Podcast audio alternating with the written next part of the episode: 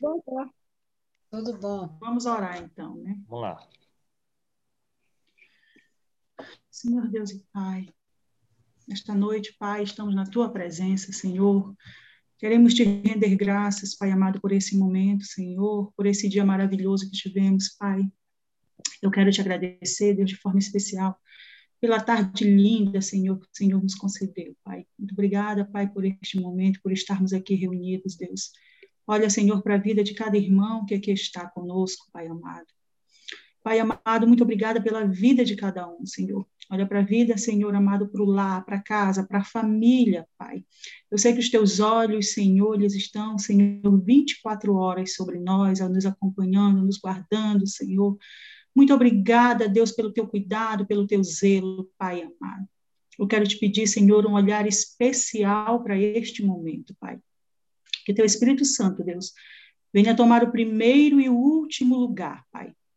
A tua presença, Senhor, eu sei que é real, Pai, mas que o nosso coração, Deus, esteja aberto, Senhor, para que possamos senti-la, Pai amado, para que possamos de fato ter um momento de comunhão contigo, Deus. Libera, Pai, do alto dos céus, Senhor, as tuas bênçãos retidas, Senhor amado. Prepara, Deus, a nosso coração, Deus, a nossa mão, a nossa mente para recebê-las, Pai.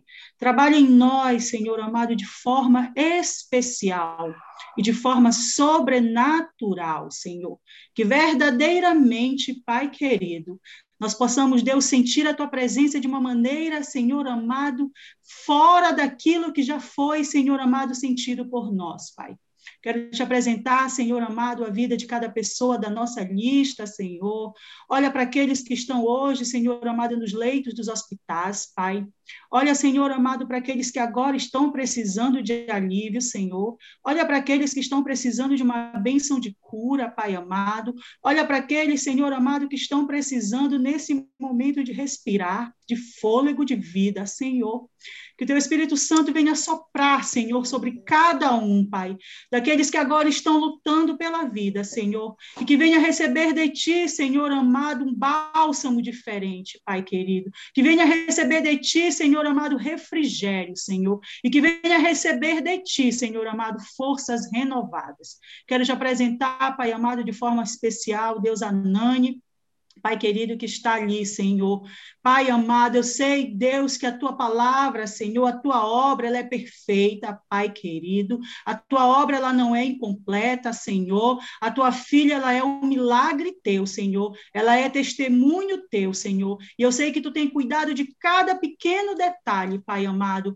Por mais uma vez, Senhor, por mais uma vez, Pai querido, que a tua filha, Senhor amado, venha viver, Deus, o extraordinário na tua na vida dela, Senhor. Muito obrigada, Pai. Toma conta das nossas vidas, Pai. Fica conosco aqui, Senhor. Esteja com cada um onde quer que esteja nesta noite, Pai. Nós te pedimos e desde já te agradecemos. Amém. Amém. Amém. Amém. E os textões e os leitores aí que gostam de ler, conseguiram ler? Salmo 105 é pauleira, o Hebreus 11 é gigante. Tudo Se a, a Fafá não leu, nem o Fernandão, então estamos perdidos. Leu, Fafá? Eu, a gente leu, sim. Eu li tudo, mano, mas eu precisei de uma duas horas. 105? Outro, o né? Salmo todo e Hebreus todo? Eu vou colocar aqui, Filemon não, não, não sabe a lição, Celina, eu vou colocar aqui no bate-papo, se ele tiver uma Bíblia lá, para ele abrir. É Salmo, deixa eu escrever aqui. Qual foi? Salmo 105 e Hebreus 11. E Hebreus 11. Hebreus 11. Engraçado que um texto é é complementação do outro, né, menina? Tudo a ver isso, Alina. O pessoal sempre Achou, bem, né, Fafá? Achei. Eu amo esse texto, embora a gente nem vá ficar muito bem. Só coloquei a leitura mesmo para nos fortalecer. Uma leitura fortalecedora, né?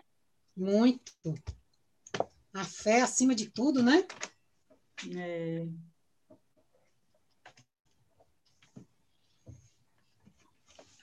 Então vamos ler, né?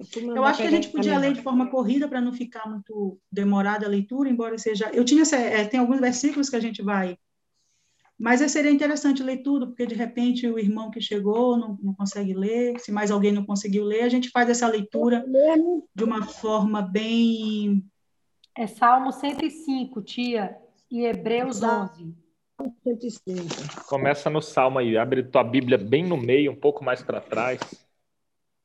Eu vou bem no índice Samuel. A, a, a, Bíblia de Candinha é igual a nossa? Que página é a sua? A dela é na linguagem de hoje. Nossa. Como é que você quer fazer, Celina? Como é que você prefere? Não, vamos ler. Alguém, alguém pode ler o salmo todo para que não fique muito, muita gente lendo, senão vai demorar. Depois outra pessoa lê Hebreus 11. Uma leitura Vou começar pausada, aqui, então. reflexiva. Lê aí, por favor. Dai graças ao Senhor, invocai o seu nome, fazei conhecidos os seus feitos entre os povos. Cantai-lhe, cantai-lhe salmos, falai de todas as suas obras maravilhosas. Gloriai-vos no seu santo nome, alegre-se o coração daqueles que buscam ao Senhor. Buscai ao Senhor e a sua força, buscai a sua face continuamente. Lembrai-vos das obras maravilhosas que ele fez, dos seus prodígios e dos juízos da sua boca. Ó vós, semente de Abraão, seu servo, vós, filhos de Jacó, seu escolhido. Ele é o Senhor nosso Deus, os seus juízos estão em toda a terra. Ele lembrou-se do seu pacto para sempre, da palavra que ordenou a milhares de gerações, o qual pacto fez com Abraão e o seu juramento a Isaque e confirmou mesmo a Jacó por uma lei e a Israel por um pacto eterno, dizendo: A ti darei a terra de Canaã, a porção da vossa herança. Quando eles eram poucos homens em número, sim, muito poucos, e estrangeiros nela, quando foram de uma nação para outra e de um reino para outro povo, não permitiu que homem nenhum os oprimisse. Sim, ele repreendeu a reis por sua causa, dizendo: não toqueis nos meus ungidos, e não causeis danos aos meus profetas. Além disso, chamou a fome sobre a terra, quebrantou todo o sustento de pão. Enviou um homem perante eles, José, que foi vendido como escravo, cujos pés machucaram com grilhões. Foi posto em ferros até o momento em que veio a sua palavra. A palavra do Senhor o provou. O rei ordenou que o soltassem o governador dos povos o libertou, fê-lo senhor da sua casa e governador de toda a sua riqueza, para sujeitar os seus príncipes ao seu prazer e ensinar aos seus anciãos a sabedoria. Israel também veio ao Egito, e Jacó peregrinou na terra de Cã. E ele aumentou seu povo grandemente, e o fez mais forte do que seus inimigos. Mudou o coração deles para que odiassem o seu povo, para que lidassem sutilmente com os seus servos enviou Moisés, seu servo, e Arão, a quem ele tinha escolhido. Mostraram seus sinais entre eles e prodígios na terra de Cã. Ele enviou trevas e a fez escurecer, e não foram rebeldes à sua palavra. Ele tornou as suas águas em sangue e matou seus peixes. A sua terra produziu rãs em abundância nas câmaras dos seus reis. Ele falou e vieram vários tipos de moscas e piolhos em todo o seu litoral e deu-lhes granizo por chuva e fogo abrasador na sua terra. Feriu as suas vinhas e também as suas figueiras, e quebrou as árvores dos seus litorais. Ele falou e vieram locustas e lagartas, esses sem número, e comeram toda a erva de sua terra e devoraram o fruto de seu solo. Ele também feriu a todos os primogênitos da sua terra, o principal de todas as suas forças. Ele os tirou com prata e ouro, e não houve uma pessoa fraca entre as suas tribos o Egito se alegrou quando eles partiram, pois o medo caíra sobre eles. Ele espalhou uma nuvem por coberta e um fogo para dar luz à noite. O povo pediu e ele trouxe codornas, e o saciou de pão do céu. Ele abriu a rocha e as águas saíram. Correram pelos lugares secos como um rio, pois ele se lembrou da sua santa promessa e de Abraão, seu servo. E trouxe dali o seu povo com alegria e os seus escolhidos com regozijo e deu-lhes as terras dos pagãos. E eles herdaram o trabalho dos povos, para que guardassem os seus estatutos e guardassem as suas leis. Louvai ao Senhor. Amém. Amém. Glória a Deus.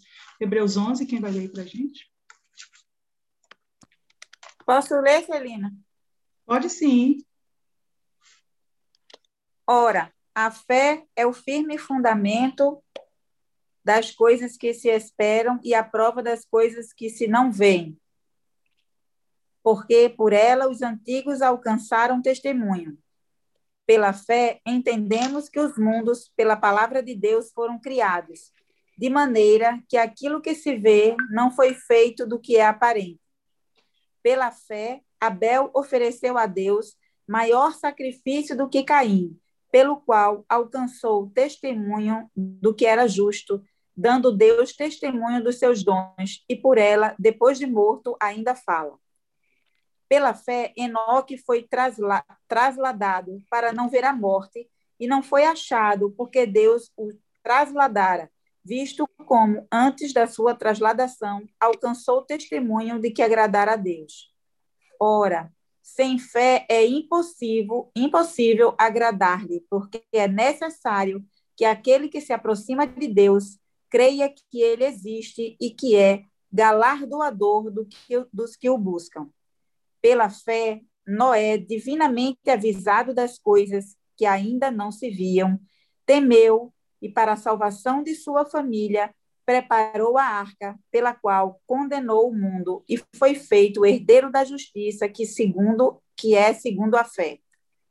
Pela fé, Abraão, sendo chamado, obedeceu indo para um lugar que havia de receber por herança, e saiu sem saber para onde ia. Pela fé, habitou na terra da promessa, como era terra alheia, morando em cabanas com Isaac e Jacó, herdeiros com ele da mesma promessa. Porque esperava a cidade que tem fundamentos, da qual o artífice e construtor é Deus. Pela fé, também a mesma Sara recebeu a virtude de conceber a, e deu à luz, já fora da idade, porquanto teve por fiel aquele que lhe tinha prometido. Pelo que também de um, e esse já amortecido, descenderam tantos, em multidão, como as estrelas do céu e como a areia, inumerável que está na praia do mar. Todos estes morreram na fé, sem terem recebido as promessas, mas vendo-as de longe e crendo nelas e abraçando-as, confessaram que eram estrangeiros e peregrinos na terra. Porque os que isso dizem claramente mostram que buscam uma pátria. E se, na verdade, se lembrassem daquela de onde haviam saído, teriam oportunidade de tornar. Mas agora desejam uma melhor, isto é, a celestial pelo que também Deus não se envergonha deles, de se chamar seu Deus, porque já lhes preparou uma cidade. Pela fé, ofereceu Abraão a Isaque quando foi provado. Sim, aquele que receber as promessas ofereceu o seu unigênito. Sendo-lhe dito: Em Isaque será chamada a tua descendência. Considerou que Deus era poderoso para até dos mortos o ressuscitar e daí também em figura ele o recobrou. Pela fé, Isaac abençoou Jacó e Esaú no tocante às coisas futuras. Pela fé, Jacó, próximo da morte, abençoou cada um de seus filhos, de José, e adorou encostado, a ponta de seu bordão. Pela fé, jo José, próximo da morte, fez menção da saída dos filhos de Israel e deu ordem acerca de seus ossos. Pela fé, Moisés, já nascido, foi escondido três meses por seus pais, porque viram que era um menino formoso e não temeram o mandamento do rei. Pela fé, Moisés, sendo já grande, recusou ser chamado filho da filha de Faraó, escolhendo antes ser maltratado com o povo de Deus do que por um pouco de tempo ter o gozo do pecado, tendo por maiores riquezas o virtupério de Cristo do que os tesouros do Egito, porque tinha em vista a recompensa.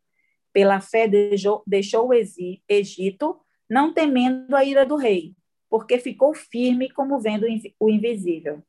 Pela fé celebrou a Páscoa e a, e a aspersão do sangue, para que o destruidor dos primogênitos lhes não tocasse. Pela fé passaram o mar vermelho, como por terra seca, o que, o que entretanto os egípcios se afogaram. Pela fé caíram os muros de Jericó, sendo rodeado durante sete dias. Pela fé, Raabe, a meretriz, não pereceu com os incrédulos, acolhendo em paz os espias. E que mais direi? Faltar-me-ia o tempo contando de Gideão, e de Baraque, e de Sansão, e de Jefté, e de Davi, e de Samuel e dos profetas, os quais pela fé venceram reinos, praticaram a justiça, alcançaram promessas, fecharam as bocas dos leões, apagaram a força do fogo, escaparam do fio da espada, da fraqueza tiraram forças, na batalha se esforçaram, puseram em fugida os exércitos dos estranhos. As mulheres receberam pela ressurreição os seus mortos. Uns foram torturados, não aceitando o seu livramento, para alcançarem uma melhor ressurreição, e outros experimentaram escárnios e açoites e até cadeias e prisões. Foram apedrejados, cerrados, tentados, mortos a fio de espada, andaram vestidos de peles de ovelhas e de, cabras, desamparados, aflitos e maltratados, homens dos quais o mundo não era digno, errantes pelos desertos e, montes, e pelas covas e cavernas da terra. E todos estes têm tido testemunho pela fé. Não alcançaram a promessa, provendo de Deus alguma coisa melhor a nosso respeito, para que eles, sem nós, não fossem aperfeiçoados. Amém. Amém.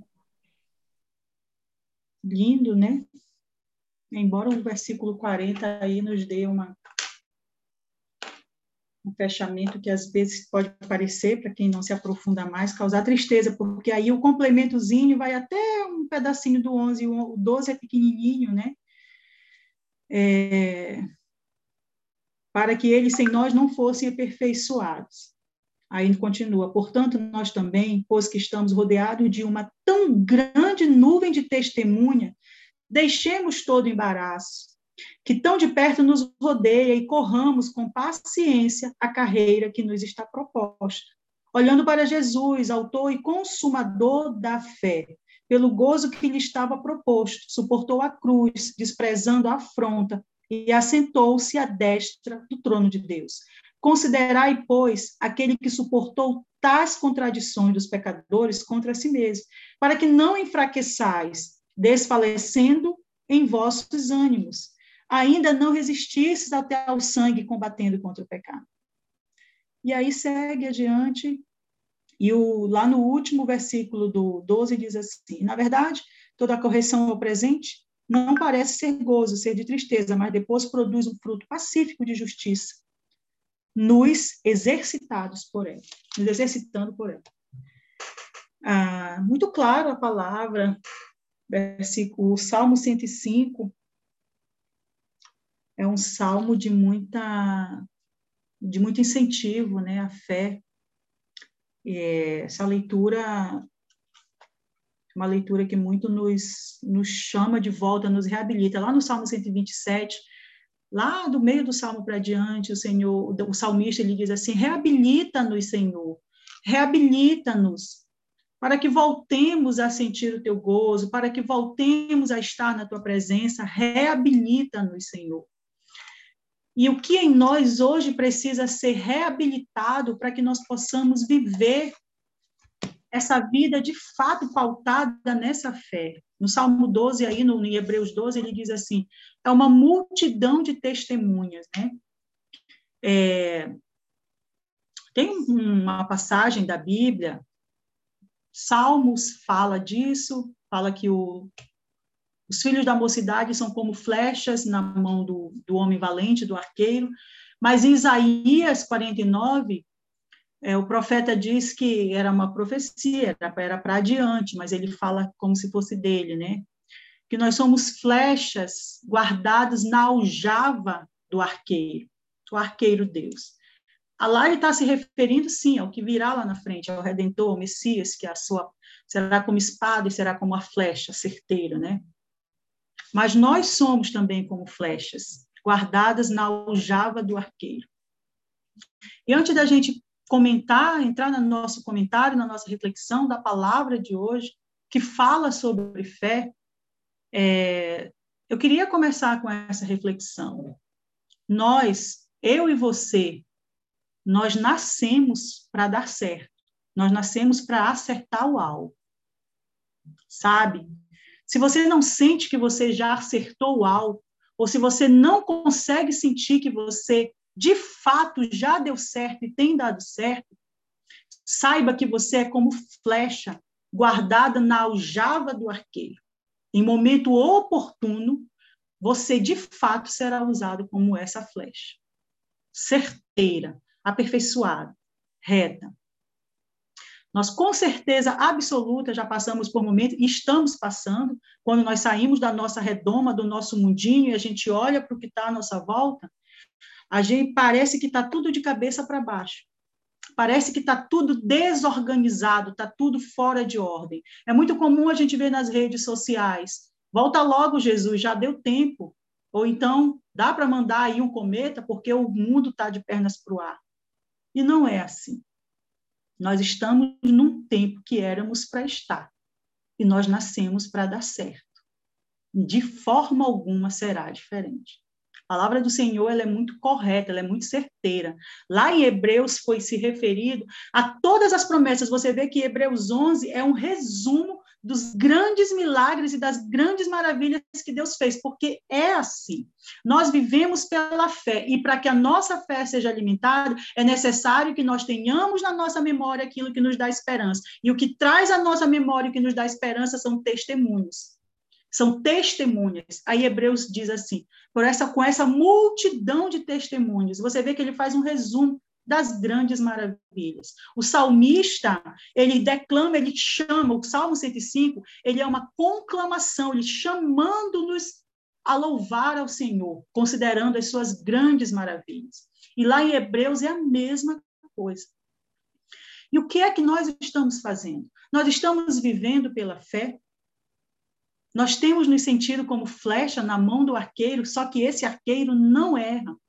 E acontece que quando nós estamos vivendo o tempo da aljava, que nós achamos que estamos esquecidos, mas na verdade nós estamos escondidos lá atrás. E a gente não entende, a gente acha que está esquecido. E aí a mão do arqueiro vai, pega uma flecha, e ele pega uma, e você pensa que é você, mas ainda não é você. Ele pega a que está do seu ladinho, aquela que chegou ali há dois meses e você já está há dez anos. E ele puxa a flecha e ele ousa a flecha. E você fica ali aguardando a sua vez. Mas será, Senhor, que ainda não chegou o tempo, eu ainda não dei certo? E aí, de novo, aquela mão vai lá, pega uma das flechas e estira. Aí até pega em você. Você pensa que já chegou a sua vez e você vai sair. E ainda não foi você. Ainda não foi a sua vez. Chega um dia que a mão te pega. Ela te tira, ele olha e ele vê que você ainda não está retinho, que você não vai acertar o alvo. E ele te devolve lá para o aljava. E você mais uma vez acha que está esquecido. E você pergunta: o que foi feito dos meus sonhos, do tempo que eu estou aqui, do meu tempo de preparo, do meu tempo que parece que tudo tem sido frustrado? Há quantos anos você está na aljava? Há quantos anos você está escondido? Ou há quanto tempo você tem ficado na caverna? Ou até vai ver que um dia você já saiu já foi atirado, mas não acertou onde deveria ou onde gostaria. E aí chega um dia que aquela mão, ela pega você. E aí você diz: opa, chegou a minha vez. Nós estamos vivendo um momento que eu tenho filhos pequenos, eu tenho filhos jovens, os filhos da mocidade, que sim, são como flechas na mão do arqueiro. E a gente fica se perguntando: mas o que será da geração dos meus filhos? Com o tempo que estamos vivendo? Se a tua palavra é tão clara. E a gente se esquece da multidão de testemunhas. Quando o Senhor falou comigo em Salmo 105, eu fiquei muito impactada. E eu, eu, imediatamente eu consegui linkar com Hebreus 11. Que quantas vezes eu já li Hebreus 11, quantas vezes eu já li o Salmo 105, e quantas vezes eu não deixei essa palavra prosperar na minha vida? Quem sabe hoje não é o dia dessa palavra de fato prosperar na nossa vida. E aí o dia que o arqueiro ele te pega, ele te puxa e ele te encaixa na flecha, aí você diz: "Opa, agora está tudo se encaixando. Agora é, chegou a minha vez. Agora vai acontecer." Só que você olha para um lado e para o outro, está tudo errado. O tempo que você está vivendo. E aí o arqueiro ele começa a te puxar. E ele te puxa e começa a dar tudo para trás. Você diz assim: Poxa, tanto tempo eu fiquei ali escondido na aljava, vivendo o teste do preparo, o teste do tempo. E agora que chegou a minha vez, começa a dar tudo errado, porque eu começo a recuar, você é puxado para trás com uma força e você não entende por que, que de fato começou a dar tudo errado. Quando alguém nos apresenta esse novo reino, essa nova vida com Cristo, essa vida de comunhão, a gente, no primeiro momento, começa a achar que vai ser tudo mil maravilhas, porque agora sim aconteceu. Conhecereis a verdade, a verdade vos libertará.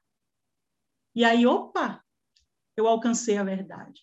Só que quanto mais a gente vai mergulhando, mais as coisas começam a ficar confrontadoras para nós. Mais o, nossos amigos à nossa volta começam a passar por situações, eu mesmo, dentro do meu lar, começa a viver situações problema, mais aqui na família, mais ali, e a gente não entende que tipo de preparo foi esse, Deus. Tanto tempo que eu fiquei ali esperando chegar a minha vez, e aí a minha vida começa a dar para trás. E a gente esquece de uma coisa, que quanto mais puxados para trás, quanto mais, quanto maior o recuo, maior a chance de nós acertarmos o alvo. Porque quanto mais força o arqueiro faz para trás, é quanto mais longe nós iremos. Só que não é possível nós termos esse tipo de certeza se nós não nos voltarmos para essa palavra de Salmo 105 e de Hebreus 11. Que a fé é o firme fundamento do que não se vê. Porque quem é que vai enxergar longe quando está sendo puxado para trás? Quem é que acredita que os seus sonhos serão realizados? quando já viveu um tempo de tanta frustração? Quem é que acredita que esse mundo tem jeito quando nós estamos vivendo um tempo de tanta coisa fora do lugar, de tanta dor, de tanta tristeza, de tantas perdas? Como é que a gente consegue ter esperança com a geração dos nossos filhos? Se está todo mundo dizendo que essa geração aqui é a geração Coca-Cola, é a geração Nutella que não sabe mais o que é ter homens fortes e nem mulheres preparadas. É só quando nós olhamos para a multidão de testemunhas. E Salmo 105 nos chama para isso. Sabe? Esse tempo do recuo, esse tempo de ser puxado para trás, é o teste de tempo para saber se nós vamos agradecer ou se nós vamos continuar olhando somente para o recuo, sem enxergar para frente. Que tipo de vida é essa que nós estamos alimentando todos os dias com o Pai. Já foi falado tanto aqui do amor de Deus. O amor de Deus ele é incontestável. A graça de Deus ela é suprema. Mas o amor, embora sendo a força mais poderosa do mundo, ele tem um ponto de vulnerabilidade.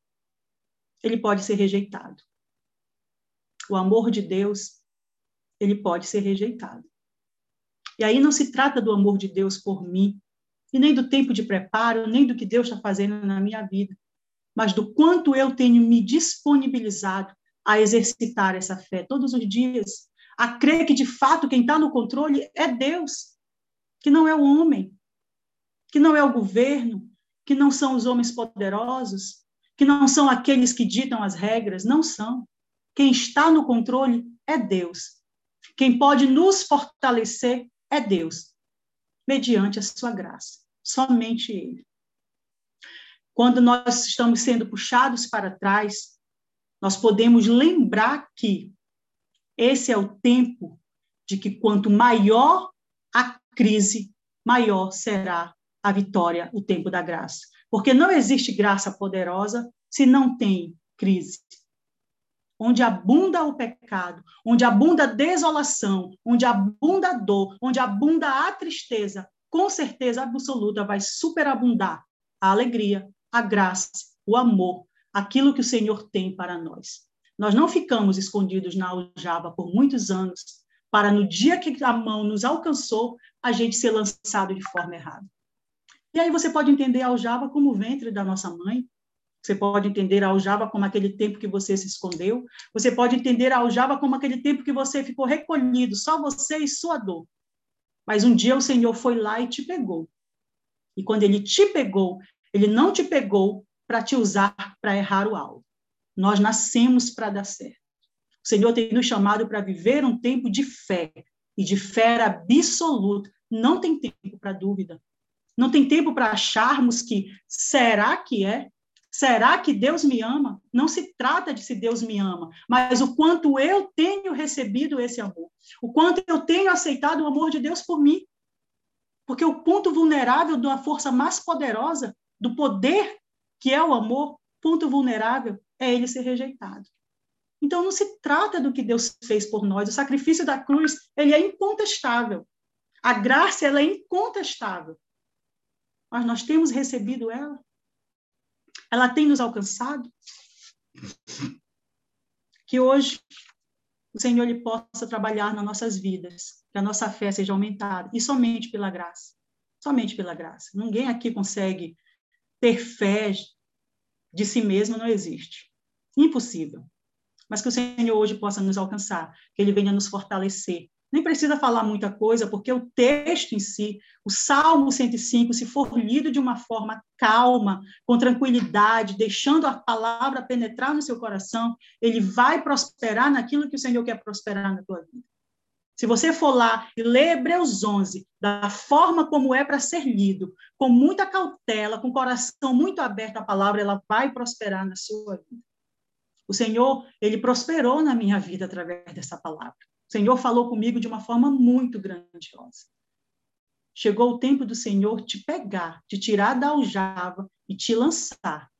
E o tempo é esse. Por mais, por mais que o tempo esteja tortuoso, tenha certeza absoluta que quando o Senhor te tirou, te chamou, você não está aqui à toa. Você não tem ouvido falar de Deus todos os dias para nada. Você não está aqui para viver uma vida de incerteza e insegurança aí onde você está. De medo, de pânico, de dúvida. Eu vejo, eu fico observando os comentários ainda, as pessoas preocupadas com aquilo que a mídia tem trazido quando nós nos voltamos para essa palavra, nós temos certeza absoluta de que aquele que cuida de nós não tosqueneja, ou seja, não cochila. Ele nos guarda, ele é fiel e verdadeiro. Que o Senhor hoje ele possa te conceder a graça de hoje dormir com tranquilidade e ser grato. Deus não te esqueceu.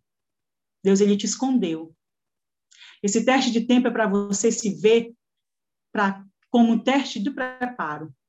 Entenda que quando Deus te coloca aí, nessa condição que parece